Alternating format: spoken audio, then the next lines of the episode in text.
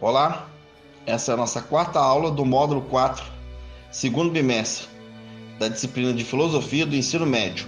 Meu nome é Diego Simão Martins e o título da aula é Democracia no Brasil.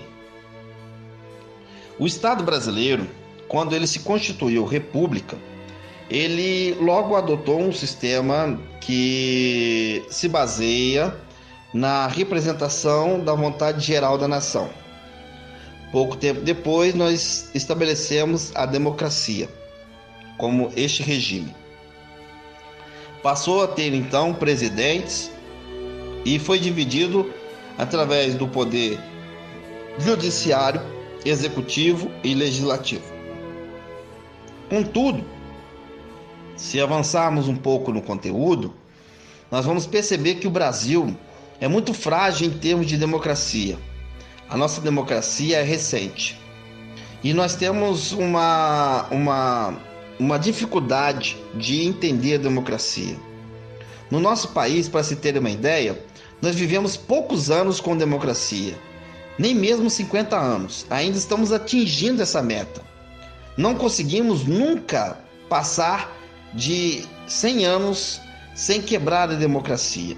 Diversas vezes no Brasil, a democracia foi quebrada, rompida e se estabelecendo regimes é, ditatoriais, ou seja, ditadura. É, então, o brasileiro ele tem dificuldade de viver dentro da democracia, porque a democracia ela é um sistema que tenta dar oportunidade a todos, reflexo da própria palavra república, que quer dizer coisa pública.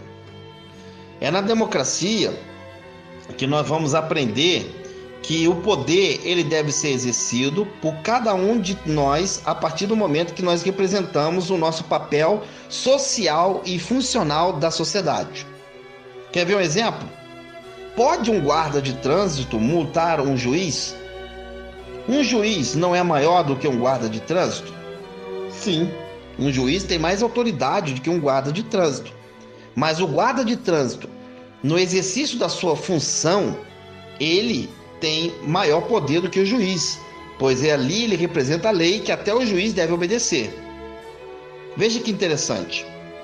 E o Brasil, o brasileiro, tem muita dificuldade de entender isso, mas muita mesmo. É comum pessoas estudadas se utilizar de autoridade e autoritarismo para legitimar ações que são ilegais, geralmente ilegais. E quando não são ilegais, não lhe dá o direito de se achar superior ao outro.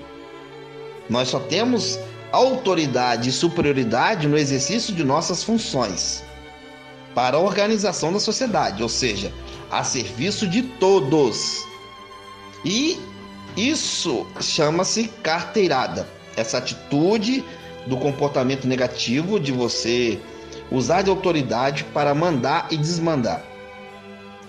Isso é um reflexo da nossa falta de democracia. Outra fragilidade da nossa democracia é que as nossas instituições, seja ela escola, presídio, delegacia, elas não são instituições fortes e imparciais. Existe ainda um longo processo para se atingir e de maturidade, de entender que as instituições elas não estão a serviço desse ou daquele, mas estão a serviço de todos de modo impessoal e sem favoritismo. A nossa democracia, ela inclusive avançou. Falando dos pontos positivos, nós temos hoje mais garantias do que do passado. Passamos, inclusive, por momentos recentes da história brasileira de corrupção e a democracia ainda assim resistiu. Então, são pontos positivos. Devemos entender que a democracia é a nossa maior garantia do nosso exercício político. E defendê-la torna-se uma coisa sagrada para todo brasileiro. E não é nenhum exagero quando, nos dias atuais, nos levantamos contra aqueles que, por qualquer fala ou qualquer ameaça, é, tenta acabar com a democracia. É, nós não queremos jamais voltar aos tempos antigos, tempos da ditadura em que as pessoas eram não eram julgadas, eram simplesmente condenadas por capricho de um tirano.